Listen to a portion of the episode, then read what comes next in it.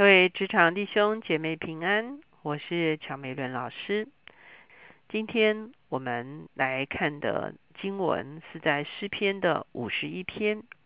今天我们所要一起思想的主题是：求你为我造清洁的心。我们一起来祷告，天父，我们来到你的面前，我们向你献上感恩。主要你是创造的主。主要当我们回转在你的面前，圣灵就在我们的里面做那重生的工作，让我们有一个新的属天的生命。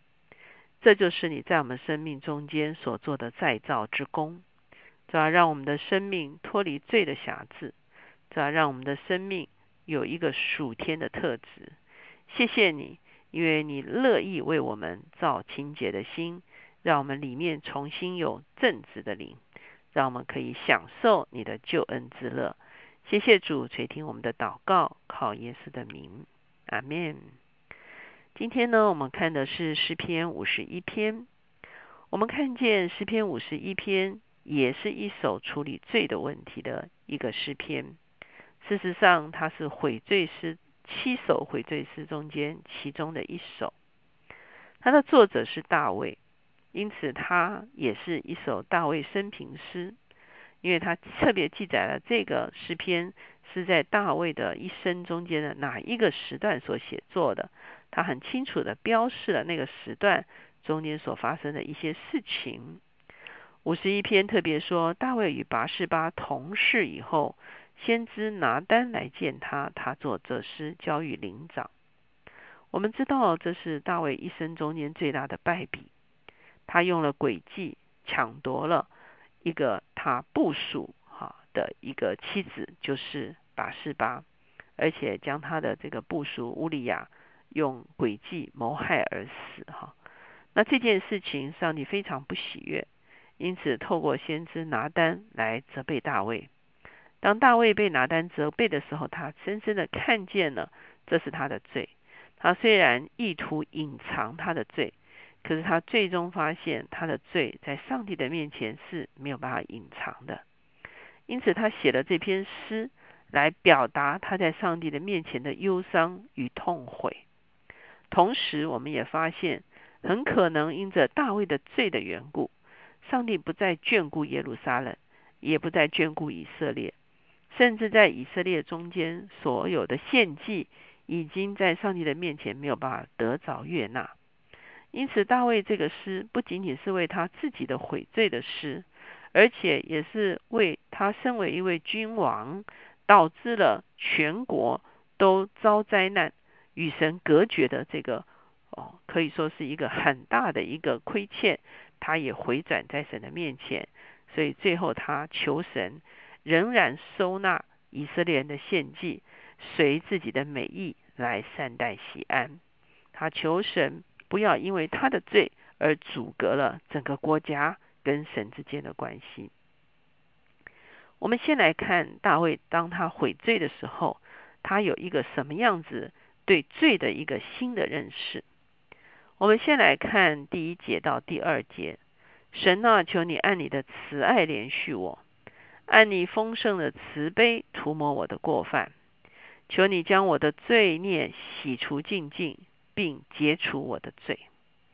我们在这个地方看见大卫说了啊，过犯、罪孽、罪。好，我们看见他用不同的方式、角度或者是词汇来描述他在上帝的面前的污秽，或者是他在上帝的面前的一个与上帝隔绝。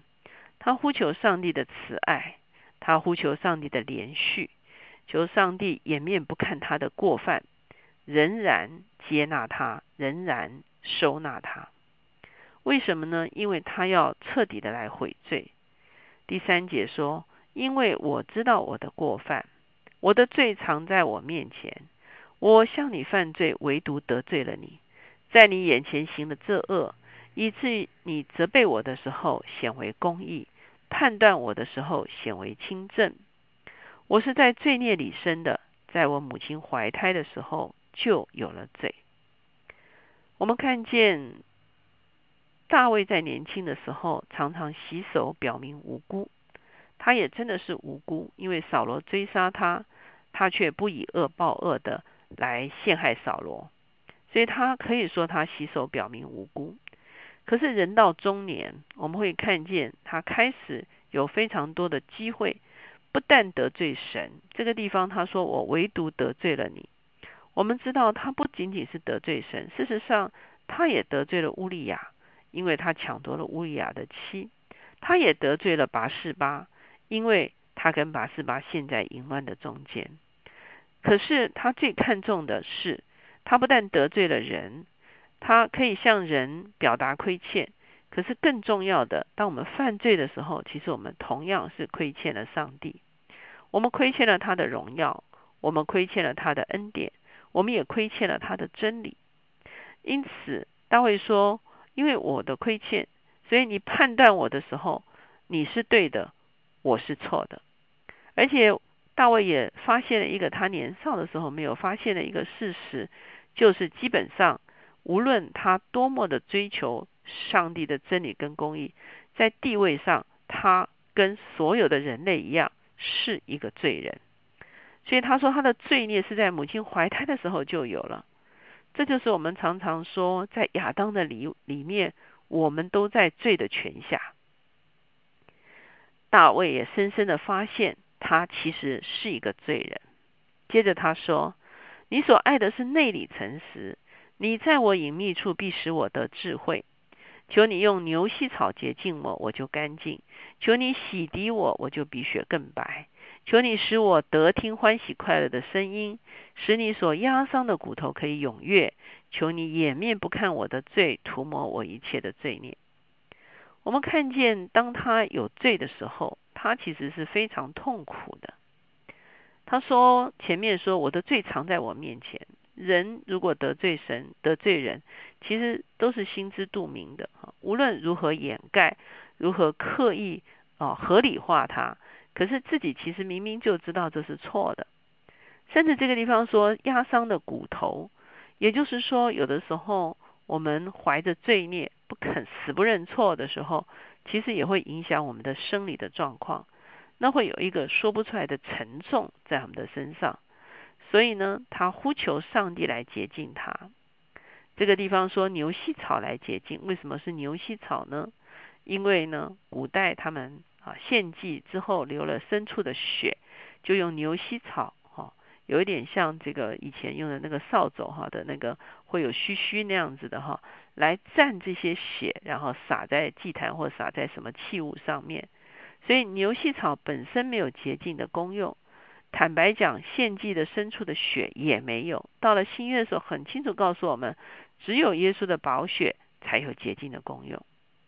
当然，我们知道大卫当时他们只有用牛羊献祭，他们凭信心相信，当他们献上牛羊的时候，上帝的在新约基督身上所做成的救赎之功，同样会领到他们。接着我们会发现大卫说出来我们人类所有的一个心声：神啊，求你为我造清洁的心，使我里面重新有正直的灵。不要丢弃我，使我离开你的面；不要从我收回你的圣灵。求你使我仍得救恩之乐，赐我乐意的灵扶持我。我们看见大卫发现自己的旧人是没有救的，没有办法凭着功劳，没有办法凭着啊补赎来处理罪的问题。他只能需要一件事情，就是一个心造。新约的时候，保罗说。在基督里，我们都是新造的人。那个新造，就是这个地方所说的造，其实就是创造的造。所以很多的学者提醒我们说，上帝在我们的生命中间，其实做的是一个再创造的工作。一个新的生命会发生在我们的里面。当我们活在罪里面的时候，圣灵没有办法与我们同住，喜乐也离开我们。可是我们一旦悔罪，上帝赦罪之恩临到的时候，我们不但得回了圣灵的同住，而且那喜乐的灵大大的充满着我们。十三十四节就是大卫说：“我既然得了赦罪之恩，我要把赦罪之恩清楚的讲明给我周围的人知道。”他说：“我就把你的道指教有过犯的人，罪人必归顺你。神呐，你是拯救我的神，求你救我脱离流人血的罪。我的舌头就高声歌唱你的公义。主啊，求你使我嘴唇张开，我的口便传扬赞美你的话。你本不喜爱祭物，若喜爱，我就献上。凡祭你也不喜悦。神所要的祭，就是忧伤的灵。神啊，忧伤痛悔的心，你必不轻看。在这个地方，大卫承诺，他一旦已经明白了救恩、救恩之乐、救恩的真理，他绝不隐藏救恩的真理。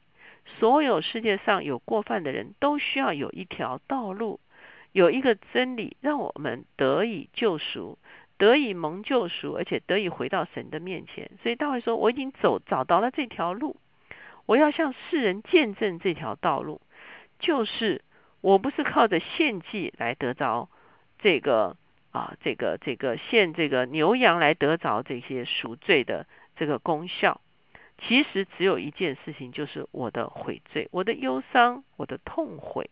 我一旦忧伤痛悔，你就纪念。你要的记，就是我有一个忧伤痛悔的灵。当我在里面忧伤痛悔的时候，我的悔改就为你所纪念。而从整本圣经的角度，那个时候新约耶稣基督所做成的救赎之恩，在旧约的时候，因着他们悔改的时候的信心。同样也临到这些旧约的人物，因此最后十八节到十九节，大卫就为耶路撒冷、为国家来祷告。他说：“求你随你的美意善待西安，建造耶路撒冷的城墙。那时你必喜爱公义的祭和燔祭，并全身的燔祭。那时人必将公牛献在你的坛上。”前面我已经讲了。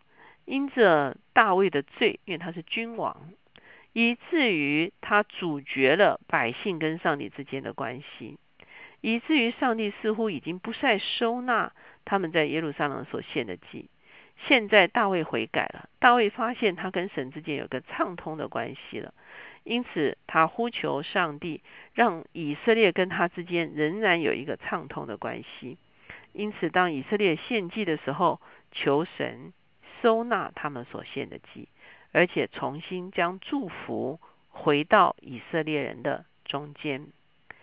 今天，如果我们是父亲，我们犯了罪，我们会影响我们的家庭，影响我们的儿女。今天，我们如果是教会的领袖，我们犯了罪，我们会影响教会行在真理的中间。